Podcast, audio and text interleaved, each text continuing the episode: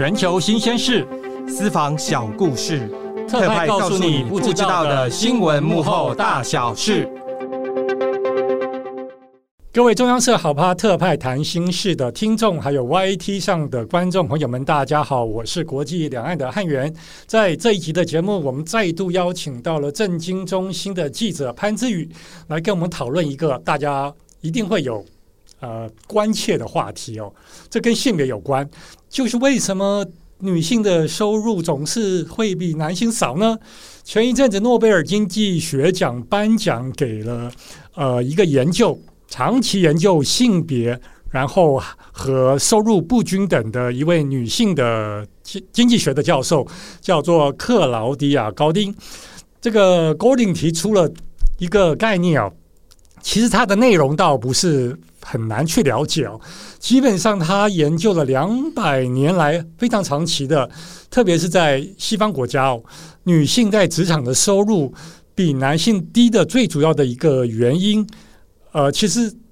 我们大概贩夫走卒都可以了解了，大概就是女性因为家庭的关系，或者是因为照护的关系，所以她的工作总是没有办法像男性那样百分百的投入在上面哦，这才是最大的的因素哦。现场的记者姿宇啊，姿宇，我直接问你一个问题啊，因为你在不同的机构工作过了嘛，那你也历经过人生很，这样讲起来好像好像很大年纪很复杂没有啦，就是生命当中有很多的过程当中啊，你都已经经历过了。那以你个人的经验来谈的话，我们就大鸣大放的来讲好的话，你的经验可以印证这个高丁的。研究结论吗？就是我先来讲一下，因为其实像那个大家可能对于戈丁他这一次到底提出了什么不太熟悉，那我先帮大家就是前情提要一下。嗯、好，因为其实乍听之下会觉得说，哎，研究职场女性不是学者到处都在研究嘛，就时不时都会提出一些结论。为什么他可以得到诺贝尔奖？其实是因为他这次是投入一个很长的时间的研究，那他好像花了大概。捞了两百多年来的资料，然后他去看女性劳参率的变化，那他会发现是说，诶，他觉得影响已婚妇女劳动参与率的部分，其实主要是，呃，对女性家庭责任的社会规范不断演变。对，这个话听起来有点抽象哦，就是说，那当然，其实大家可以想象，因为随着女性的教育程度提高啊，那她可能有能力投入职场，那薪资所得提高，那她就是就会影响到她的一些呃结婚生子的决定。但最关键的还是，特别是在女性职涯的历史发展，可以说避孕药是扮一个非常重要的角色。嗯，对，就是在呃许多相关的研究都可以提到这个部分。了解。最后呢，那戈丁他先提到这些，就不管是女性。教育程度啊，还有说是避孕给了女性更多的选择。那最后呢，他还是会提到说，呃，即便到现在，其实说，嗯、会发现，即便相同职业的两性之间呢、啊，他还是会有一些薪资差距。很大部分其实是夫妻分工，它其实是有个不均等的结果。那这句话听起来有点抽象。那我们如果把它套用到日常生活，其实就比较好理解。就当有了小孩啊，那其实一定家里会有一个是主要照顾者。那嗯、呃，这个主要照顾者他可能嗯、呃，就要对应到的是说，他必须要比较弹性，比较可以花很多时间在小孩上。对，那这部分呢，那如果你要弹性的话，那势必嗯、你就不能跟学校说啊，今天我现在在开会，这个会议很重要，或是学校老师打电话来，然后说，嗯、你小朋友现在发烧了，要送医院，现在学校不收了，赶快要就要退货了，那一定要有一个人去接送。对，然后这时候呢，这个比较弹性的人就扮演这种角色。那当然，大家都是职场上工作的人，大家也知道说没有这种，嗯、呃，钱多事少，然后随时随地可以下班的工作。对，所以说这个，嗯、呃，除非你真的就抽中大签，就是可能不管是工作条件呐，或是老板什么都很愿意。就是给予你这些很很弹性的空间，不然的话，往往你就是必须要呃做一些选择。那这个情况可能就是说，你能在工作上付出的时间比较少了，那所以就可能也许相对的薪资就比较低。嗯。那如果说女性她往往是负担家庭照护，甚至是照顾小孩这个部分，那各种因果影响之下，就会造就了最后女性的薪资水平，或者说之后的升迁机会可能会稍微就是就会跟男性差那么一点点。那也是。其实它也有点是说，我们现在，嗯、呃，大家常讲男主外女主内。那虽然现在大家双薪家庭居多啦，可是我们看到是说，其实女主内这部分不一定是家务，而是说在照顾小孩这部分，其实大家可能还是都会看到是说路上还是比较多以妈妈为主。那妈妈可能推小孩去哪边，大家就嗯就习以为常。哎、欸，看到爸爸推，大家就说啊，好棒哦，爸爸好棒哦，大概这种感觉。你在讲你？你在讲你自己吗？还好，我还好，但是因为就是生了小孩之后，也会看一些相关的论坛啊，然后就常常会看到有些妈妈就是想说，哎呀，我还曾经看过有一个爸爸分享，他就说他有一次只是在家里就是帮小孩换尿布，然后周边的人喝彩到，他以为他做了什么天大的事情，对，然后就是就可能现在。一些观念稍微有点抬头啦，那可能嗯、大家开始会觉得有一些大家很习以为常的现象，因为其实它隐含着一些你要说不平等，倒也没有那么严重，但它就是还是隐含着一种对两性期待的不同这样子。嗯对啊，我我怎么可以这个乐不可支的感觉？不行不行，子宇，你在这个访问当中，你觉得有任何的这个这个？遭到性别差异的时候，你就棒子可以垂下了，没有关系。是是是，因为然后我我是看到你的报道了，因为在歌丁得奖之后呢，你也规划了一个一个像是一系列型号，你访问了、嗯、或者是引用了主计处的一些资料了，来凸显我比较关注的是后台湾的女性，去年原来就有三十三万人因为要照顾家庭的原因，嗯，离开了职场。我先来讲我一个个人的故事好了，经验好了啦。我记得我有一位那时候在美国工作的时候，有一位男性的友人，然后有一次场合当中碰到他的太太，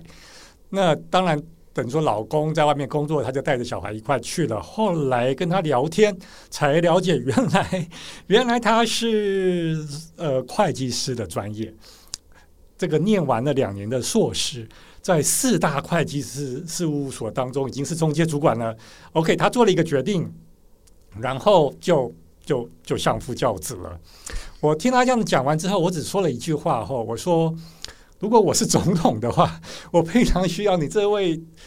这位专业的人士，不管性别也好，我不希望你到到了四十岁中的时候，你就就去做瑜伽，就去跑步而已了。因为像我讲的这样的故事，其实。就应该到处都有吧。嗯嗯、如果你从从你从女性的角度或者身边的朋友来看，嗯、应该不是奇怪的时候。是是，因为其实像嗯，我们从数据，就像我刚刚提到，其实像主力总处，它嗯每年都会有一个调查。那它这个调查，它是嗯，因为像我们讲到的劳动参与率是嗯，顾名思义，它就是有参与劳动市场的人。那有一部分的它会是非劳动力。嗯、那非劳动力呢，它嗯，我想想它的定义，它应该是。就是他没有实际找工作这个念头，就有时候他想工作，但是他没有真的去找工作，那他最后就会变成非劳动。印象中是这样子，对，对，然后他就会进行去调查，就说，哎，那为什么会有这些非劳动力呢？那主计总处就调查了二十五到六十四岁，就是说他这个工这个年纪本来应该还可以在工作，但却没有在工作。那当然，男跟女其实有一大部分，有到一大部分吗？就是有一部分的，他们是因为说 家里有钱，我不用工作。那这部分我就先略过不提，人家命好，对命好，这个不在我们的讨论范围里面。我好想讨论这部分，应该直接去抽样调查。这样有有 good feel 的那种，对对对，继续，就问问看他们生活在干嘛，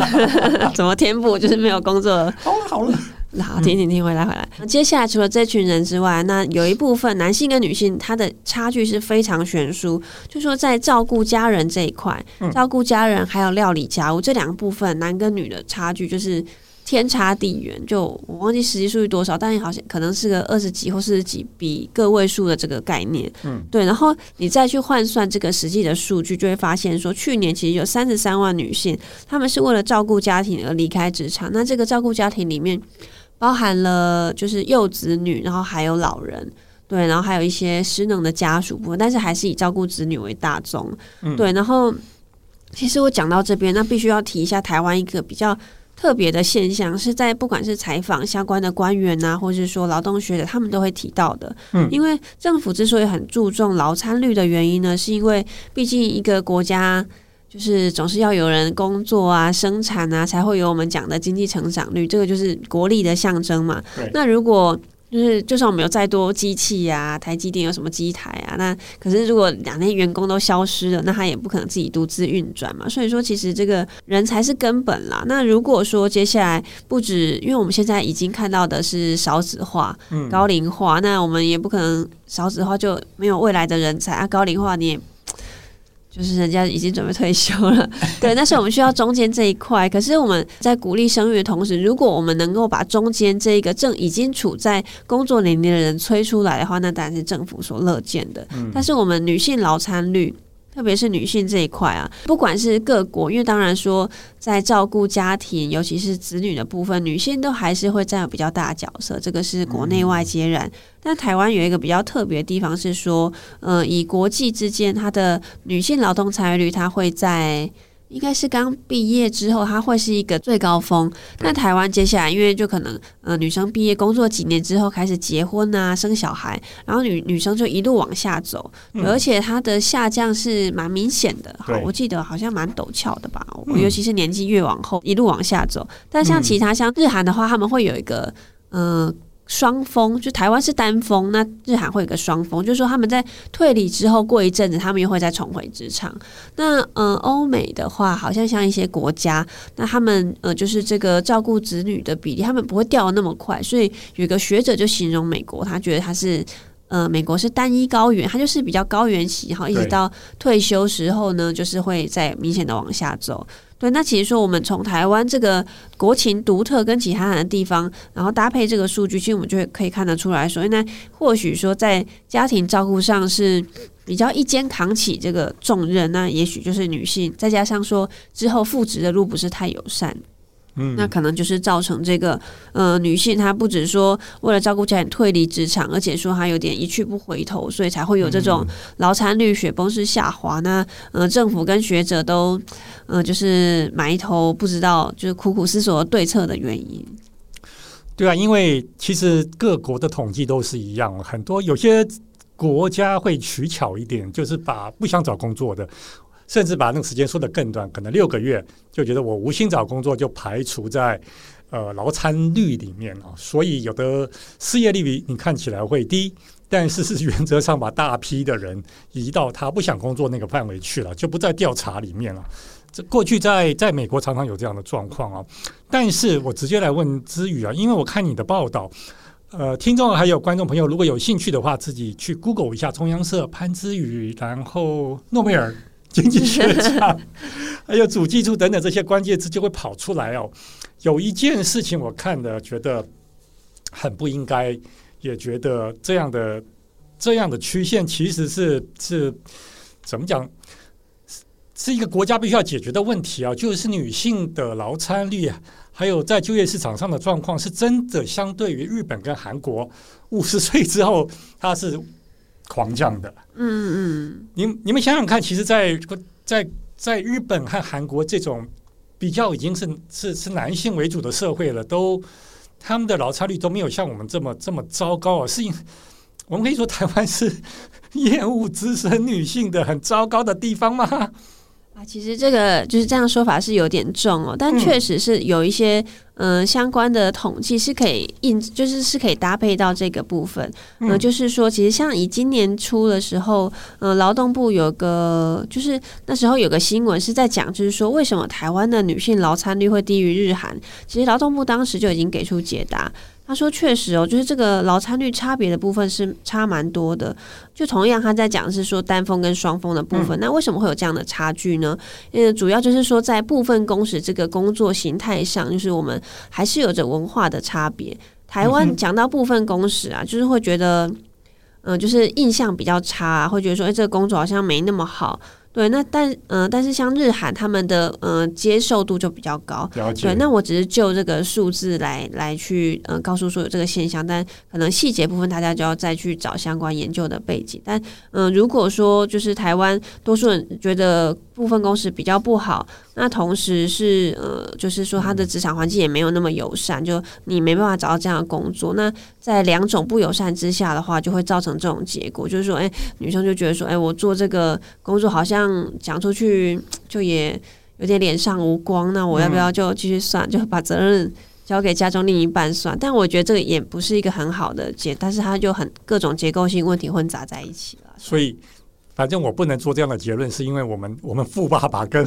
有钱的老公比日本跟韩国多，应该不是这样的结论。我们可以再交给学者学者，请他们进一步去研究，帮我们阐述一下到底发生什么事情。因为，对啊，我我再回到我们自己自己身上了，比如说我们工作的媒体圈来讲，其实以性别来讲是比较均衡的一个产业哦。呃，有很多的女性主管，至少像。我觉得像子宇应该也是一样，还像我也是一样。大概整个职场过程当中，碰到非常多优秀厉害的女性主管，是是是，有的可以像武则天，有的不像武则天，但是温柔如水，那事情都办得好好的。嗯、这个确实，我觉得这是我们台湾好的地方哦。嗯，相对于其他国家，但是就就以我们的产业来讲啊，因为记者记者真的是一个劳力密集的。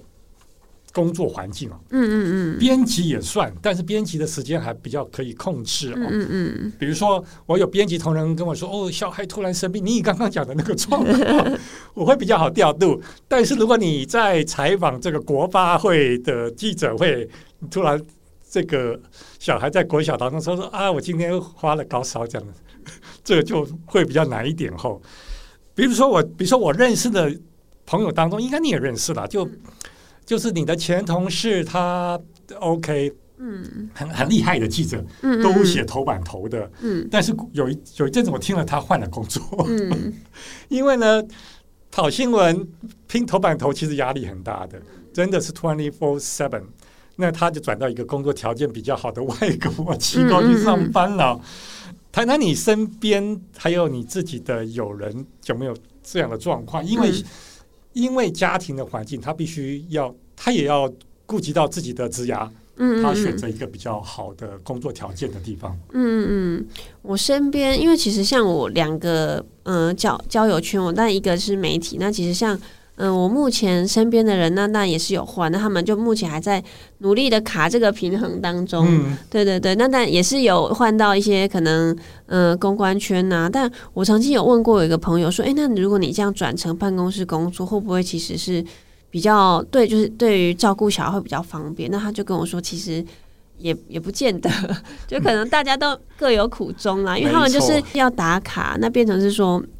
他必须时间一到就马上迅速起身，然后收东西，啪啪啪走人。哇！对，那当然你要有就是起身的勇气啊，就是对。那那那当然他自己也是跟我说，就有但难免会被一些其他嗯、呃，可能嗯、呃，就是会被人家有点抱怨啊，然后不爱开玩笑说、嗯、啊，现在是有了小孩万事挡箭牌啊。对，那我自己听到会觉得说啊，这种话听起来蛮心酸的，但就是真的也是没有办法，对啊，因为。啊，有小孩真的蛮麻烦的，就光是接送啊，然后还有时不时生病，因为你上学就容易生病，然后你生病，然后生一然后一发烧，现在有时候看到温度计就会很紧张，嗯，对，然后发烧也要也不能送，然后肠病毒请假十天，然后打个预防针啊，而且再讲到刚刚讲到那个有人的经验，就是因为像我是呃最近小孩还很小，所以没经历到那嗯。前几年不是 COVID nineteen 那时候疫情正猖獗嘛？嗯、那时候远距上班，嗯、对，然后那时候因为台湾也是从呃，COVID nineteen 时期才开始经历远距上班，然后尤其一堆小孩好像也直接在家远距上课，对。然后我那时候就问我一个他已经是在外商银行工作的朋友，他们、嗯、而且他们家已经是算很推远距的，嗯、就是非常友善，不是不像一些就不讲谁，就是有一些是。没有那么友善，就可能做形式。他们的假也比较多了。对对对对，对就是以外商来说，他们真的是已经很友善。然后我朋友他说，她跟她老公都是在外商，然后家都是很友善的工呃上班，然后都在家照顾。然后就说他们还是用的灰头土脸，就很难想象说，如果一般是坐办公室，到底要怎么在这种疫情期间，就是动不动就给你嗯、呃，其实我不太知道，就是小孩小孩子都一直在家嘛，就是说到底。嗯他们是怎么撑过来的？毕竟台湾也疫情，就是也笼罩了两三年，就是蛮可怕的。我觉得接下来的十分钟应该继续让你列点来讲。职涯台湾职涯女性又得要顾好小孩的读书还有健康，那其实上下都有。嗯。某种程度，我觉得就是三明治日子到了七年级生，嗯的辛苦的磨难，你觉得你可以讲继续讲十分钟吗？你可能有爸爸妈妈一天到晚跟你念来念去啊，不止一个爸爸妈妈嘛，还还有对方的，另外还有小孩，还有老师，这样通通这样子一口气，嗯，很辛苦吗？哎，就是现在是要讲自身经验，因为这其实就是像生小孩之后啊，因为因为我自己觉得我应该时间管理算是还可以，但是但就真的。每天就没有自己的时间呢，就是，然后就非常的琐碎，就是你早上上班之前，你要先弄小孩啊，然后送完上学之后回来再继续，然后你下班回家，电脑一关起来，然后接下来就开始就帮他就是弄晚餐啊，然后喷了满地当贵妇，他跪在地上擦啊，然后接下来弄完后面洗碗，洗他的三色餐碗啊。然后洗完之后要干嘛？我想一下啊，还要再赶快伺候公子啊，就陪完不陪就开始起笑啊，吵到你会对邻居不好意思。嗯、然后接下来你要赶着洗澡，然后这些东西、嗯、这些事情都不是你悠悠哉哉可以做，你都要就是在家都要两倍速移动，嗯、就就有点速度，大概就是你上就是坐办公室坐太久，就一直不想起身，可是你觉得终于要上厕所，我必须马上起来，就是那种速度，你要快马加鞭的走。对，然后接下来就是还要哄睡啊，干嘛干嘛？对，就是弄完一轮，然后大家每天都讲，然后周末可以休息吗？也不行，周末更累。对，然后没有，就是因为如果说现现在的环境呢，因为其实现在大部分都是双薪，然后又嗯，然后很多也是北上打拼，像我本身也是北漂族，就是说如果在双薪又没有后援的情况下，就真的是没有休假时间的。呃，休假也跟你以前单身的没有休假时间是无法。就是你无法想象的程度，这样子。你就是不用，你没有要追乐色车后啊，不用不用，这个倒是非常的庆幸。那你是非常庆幸的。对对对，追垃圾车也是蛮累人的。每次听到你们讲这些，我都不太敢讲太多，因为我们不深的这些人头实在就在这边，只能 敲锣打鼓。还好还好，帮助大家。但我觉得还好，因为其实像现在我身边一旦也是有蛮多女性哦。其实像我们这次劳参率，他会讨论到另外一面，也是生育率，嗯、因为都一起讨论嘛。因为现在大家就不知道该怎么办，所以就一边就是说、嗯、啊，叫女生赶快生小孩，一边又说啊，女生赶快工作。嗯，对。那其实像这个部分。嗯，他我这边可以讲到另外一个，就是研究可以来分享一下。好，因为其实像中研院有一个学者叫做郑燕新，他这几年他一直在讲一个关于呃他研究那个生育率的比较新的观点。那之前我曾经有机会访到他，他但他他其实。大家可以 Google 一下，因为他讲的论述其实很完整。那我在这边，但只能凭着我的记忆简单摘要，也许不够那么精确。那他的意思是说，大家一直在讨论说，为什么生育率很低呀？那其实说不是女生不生，是因为说现在呃结婚的人变少了。因为他说以调查。结果来说，其实有结婚的人大很大部分都还是有生，可能是不是有七成？就是反正意思就是说，有结婚的小人大部分都还是会生小孩，但问题是在于说，台湾不结婚的人变多了。但这些不结婚的，他们真的是不愿意结婚吗？也不是，就他们并不是那种很坚定的不婚族，他们只是觉得说，诶，那如果我没有遇到很适合的对象，那我就不用结婚。那我自己我也是蛮认同这样的观念，就是。就不适合对象，何必何必这样蹉跎自己？对，然后然后呢，他郑燕新接下来再提到说，哎，那为什么会有这样的呃，就是原因？那当然一部分是因为说，可能好像是人口结构，就是变成是说，因为男生习惯往下找嘛。对，尤其然后他有提到很多是社会结构的议题啊。那他就提到是说，但社会上会一直呃一直灌灌输是说，三十四岁以上的高龄女性生育是。很危险的，所以然后再加上我不知道可能男性的喜好嘛，嗯、这个可能就要问汉元了。就是说大家都习惯年找年男生，不管几岁你都找年往下找年轻的，然后但是女生就这一些，对，所以导致说他好像会有一个僧多粥少的状况。然后在另外一个部分会导致说，当女性一旦过了这个呃被婚育市场青睐的年纪，那她可能就。更难找到适合的对象。那他就觉得，虽然我不是不婚，但是那顺水顺水推舟那就算了，反正我一个人也可以过得还不错。对，那再去探讨说，哎，那为什么这样的结果会导致就是生育率很低呢？但一部分是因为说我们东亚对于会把结婚跟生子绑在一块，那另外一部分也是说，他在接下来就谈到跟我们这个扣合有点关联，是说因为东亚会把嗯、呃、照顾女性，还有一些女性传统的，不管是家庭责任啊，嗯、或是各种嗯、呃，就是这叫什么侍奉长。长辈 就是就那那些大家看看看八点档，看看那个，我们就请就是台湾现在是什么台三立台湾嘛，就那些他会教育我们，告诉我们女性该做什么。对，就是带那些责任啊，就是会让女性就是会觉得说，哎、欸，如果我在教育程度啊、经济能力足够的情况下，那又没有好的对象，那我干脆就走上这一条就没有结婚的路这样子。但是这边我也要补个小插曲，就是说我在写这个诺贝尔题目的时候，我曾经跟相关的官员聊天，那他们自己其实也是女性，那他们就私下跟我说，就是。当然是开玩笑的，他就说、嗯、提升劳参率怎么办啊？女生不要结婚就提升劳参率了，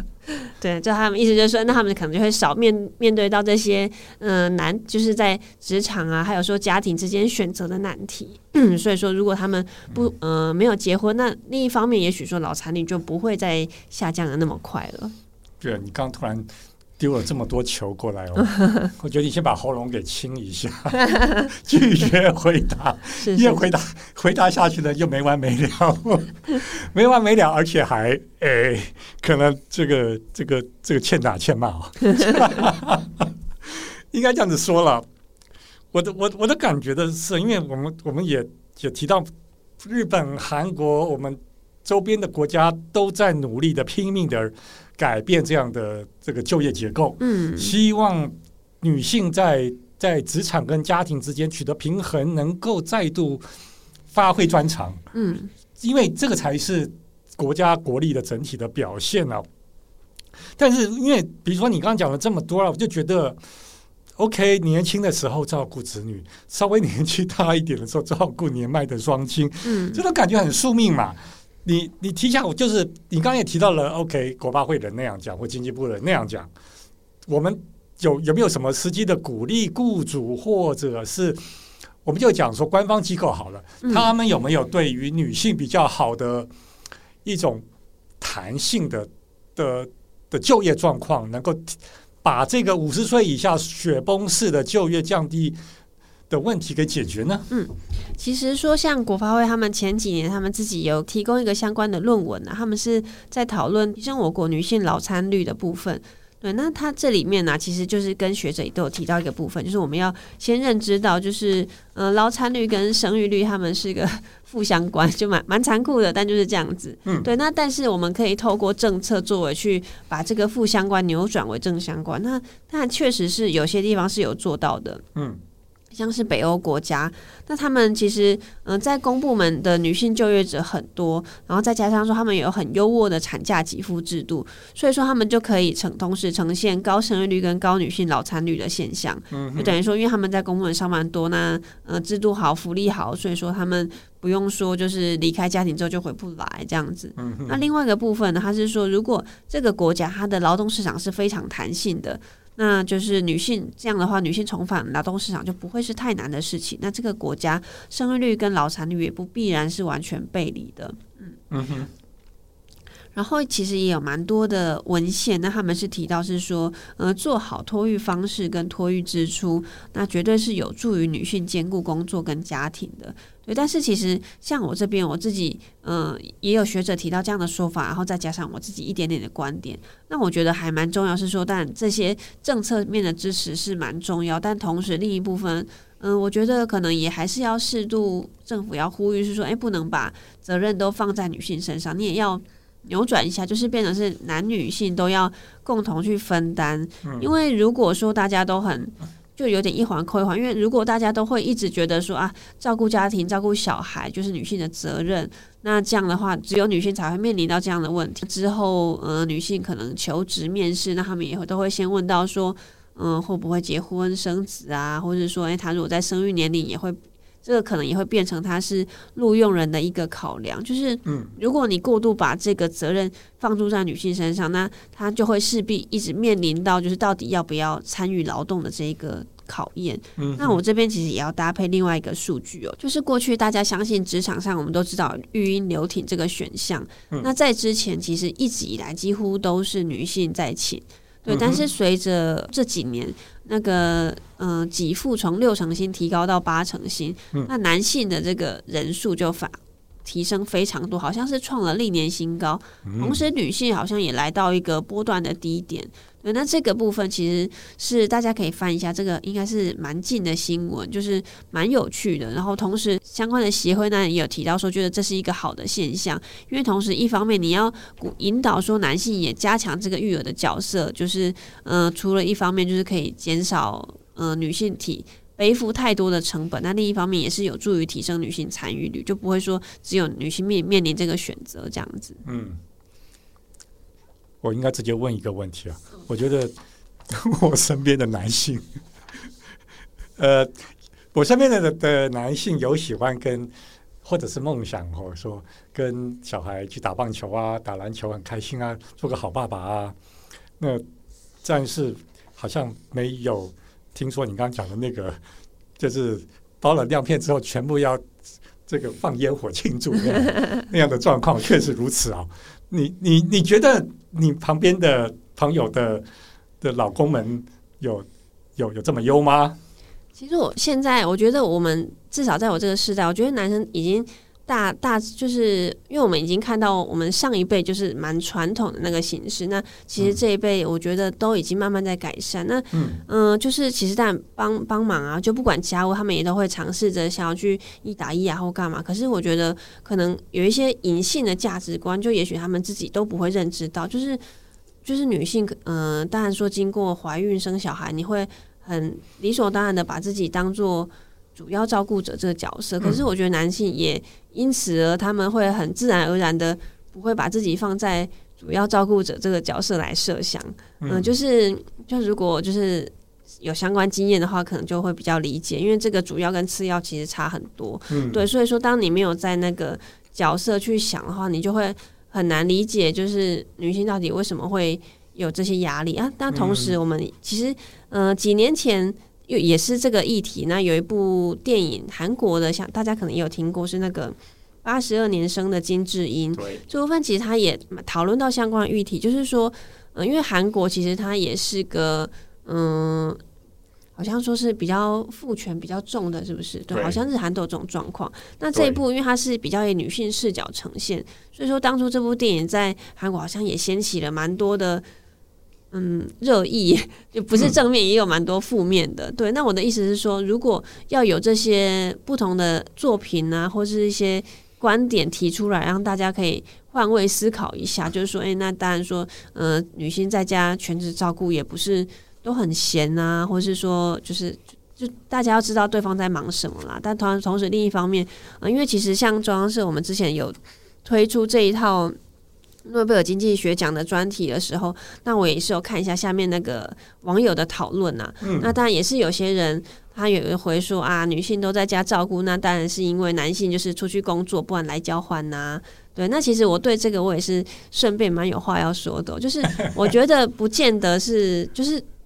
确实就是双方都背负有各自的压力，可是呃，嗯、我们不是说只从单一面向改变，因为如果是。叫女性不要，嗯、呃，就是不要把照顾家庭的责任放在女性身上的同时，因为她也可以在职场上发挥更多角色，那她的经济能力也会更好。所以这个另外一个面向是说，我们希望男性也更投入家家庭或育儿，那同时他的。嗯就是变成是说，男性投入家庭育儿工作，那女性的经济呃能力也可以增加。我觉得这应该是双向，而不是很强硬的是说，呃，因为男生赚钱，所以女生就在家。就是它应该是一个自由选项，而不是一个被迫的选择。没错，没错。你现在如果讲说在家很闲这四个字后，就是讨打而已，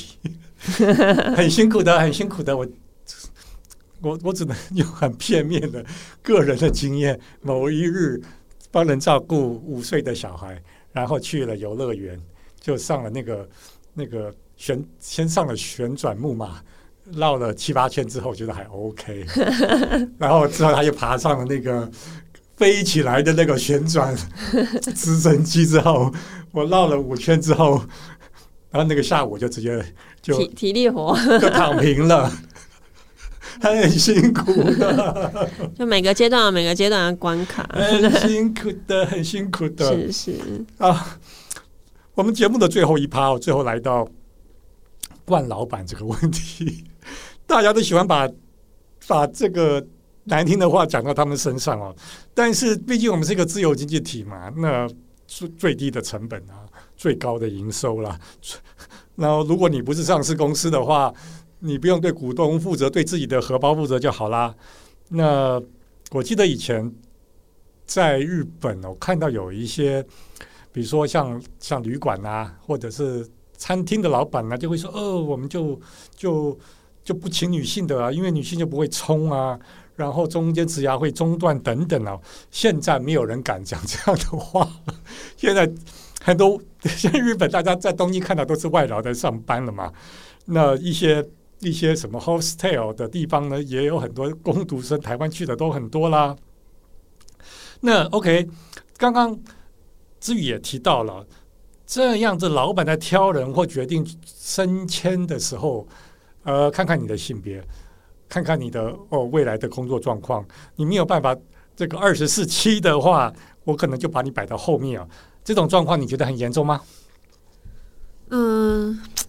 我现在好像就可能。年年纪还不太到那个阶段，所以比较难讲。但是其实在我访问学者的部分呢、啊，我也有问他一下，就是说，嗯、呃，就是在女性在有在职场升迁这部分的状况是怎么样？那学者他是提供我两个两个部分，他就跟我说，其实研究调查都是有讲，就是说其中一个部分，他说，即便女性因为照顾家庭而离开职场，他说，即便她之后重回她的这个职场的曲线跟原本一定还是会有落差。嗯、对，所以这个部分也就是。会变成是说，嗯、呃，如果这个家庭照顾都很习惯落在他的身上的话，那他的薪资成长会势必受限。那最后就会回到我们最一开始看到说，诶，很久，嗯、呃，就是大家可能会觉得说，诶，为什么男女薪资不均啊？那其实背后都是有很多的，嗯、呃，结构因素所导致的。对，那台湾当然说，老板在评估挑人或决定升迁。那我身边我也是有听过蛮多，就是说女性确实在面试的时候是比较会被问到，是说你的人生就结婚生子的规划，因为你的人生 好大的问题，对，大哉问，就是就可能生子育儿的规划、结婚规划，对，嗯。但是说，因为像以雇主身份，他会觉得说，女性结婚生子对女性的意义是。意义是中断，但男生也常听过这种说法，说，哎，那他结婚之后会变得比较，呃，好像是稳重还是什么，所以反而就比较好用。对，我会觉得说，哎，那这个说法，嗯，不太经得起，好像没什么逻辑，大概是这样。你刚你刚提到，我又很有感哦，因为过去处理人事聘用啊，或者或者是等等的问题哦，一。以我的时代，当然我们经历的时候，确确实是你刚刚讲的那样的考量哦。但是我们在面对这种问题的或选择的时候，确实要把这样的东西给抽出来哦。那时代在演进嘛，性别的平等，还有呃工作让大家发挥所长啊，然后也顾得了生活。其实我我我我会觉得，确实看到很多男生会说他的哦，小孩的成长的过程不能缺席。然后，呃，确实有的地方女性她的的赚钱的能力是远高于男性的，哦。这其实其实一直都有哎，不光是现在哦。我记得我妈有有一次偷偷的跟我讲哦，她说她也她曾经有一段时间哦赚的钱是我爸的十倍多，这么厉害？就一个是做生意嘛，一个是。这个算是公务员这样子，嗯，就就就有可能会产生这样的状况嘛。那但是女生，我从来没有听过我妈讲这样的故事啊。女生总是很厚厚住，尤其她那个年代的，一定哦，这个光芒要归于，嗯。但是实际上不是这个样子啊，对啊。那大家来想的这些这些种种的的状况啊，其实就就有点改变了。最后一个问题，我问姿瑜啊，嗯。如果因为我们邀请了很多经济学得主来台湾哦。嗯，如果我们哪天把歌丁找到台湾，然后把你这些国发会啊、主计处啦、嗯、经济部的资料给他看一下，是不是百分百完全印证了他的研究结果呢？我觉得他可能会觉得自己来到一个宝地哦，因为我觉得台湾其实很多数据是很特别，就是像我们的。产假、育婴假，然后还有就像还有一些生育补助啊，然后以及像刚提到，嗯，我刚提到中研院学者讲到的，就是我们其实生育率是有一点东亚文化背景所导致的结果，而且特别是在嗯生育补助这一块，因为我问到学者，他也提到一个还蛮有趣的部分，就是说我们其实在政策思维上的设计，其实有时候会有点互斥，就像嗯小孩还小，就可能还在念。托婴啊，幼儿园这个年纪，那可能就可以送托婴跟送保姆都可以领补助，对，但一个月可能就是五千五千的加这样子。但是，嗯、呃，但是另外一个部分，如果是职业妇女，然后她孕留停的话，她可以拿到政府的八成薪嘛。那其实我们这样一比较，就可以知道说，这个八成薪是听起来是最佳的方案。可是这个就意味说，你要先。放弃职业妇女这个身份，你要先在家至少待个半年以上，半年或者是说两年，但中间有一些给付是有差，嗯、但就是说他是，比如说他政策思维上是鼓励你育婴留停，就是你自己在家顾小孩的。嗯、这个学者他就跟我说，他觉得这个设计其实是有点奇怪，因为，嗯、呃，如果是你站在鼓励老残率的思维，那这个等于是说你希望职业妇女。嗯，请假在家自己带小孩，而不是说把送托婴或保姆自己，然后自己继续上班。然后他那个学者跟我说，他问到的结果是说，因为嗯，可能当时设计会觉得说自己在在家带小孩是对小孩最好的。对，那。但这个也是，嗯，很多人，我们就先不论这个想法到底是对不对，但是会觉得说，嗯，政府在很多政策的设计上，其实是 A A 政策跟 B 政策，他们其实底下的政策思维会有些有点不太一样。就你单看结果，你可能不会有感觉，但是说它的。呃，当背后设计不一样，它就可能导致说整个社会现象会走向不同的面貌。但像这种，然后以及说产假，我们的嗯、有薪产假啊，或者是说有一些请假陪产假的设计制度，男男生女生，其实这中间的一些性别的部分，其实都还蛮隐含着蛮多政策设计者的价值观。那我相信，对于一个从西方文化来到台湾，就是有一些东方呃传统思维的色彩，他们。可能会有点冲击，然后会展开浓浓的好奇心，这样子，也许是下个诺贝尔奖的 得奖机会。是啊，希望有一天能够邀请他来哦。嗯，今天非常谢谢姿瑜来到节目，因为我觉得啦，就是不管是在家里带小孩，带小孩去去公园里跟大家聊天啊，就所有的人经历的这个非常 down to earth、非常草根的生活之后。他再回到职场，其实是更有实力的。他知道市场的需求，他知道人际的互动，他知道你的 target 在哪里。他跟妈妈之间的聊天，或者他跟爸爸之间的聊天，他可以知道这个社会需要的东西是什么啦。所以做 marketing 的啦，或者做管理的啦，真的千万不要认为说你的员工就是二十四小时、三十一天，每个月都坐在那里，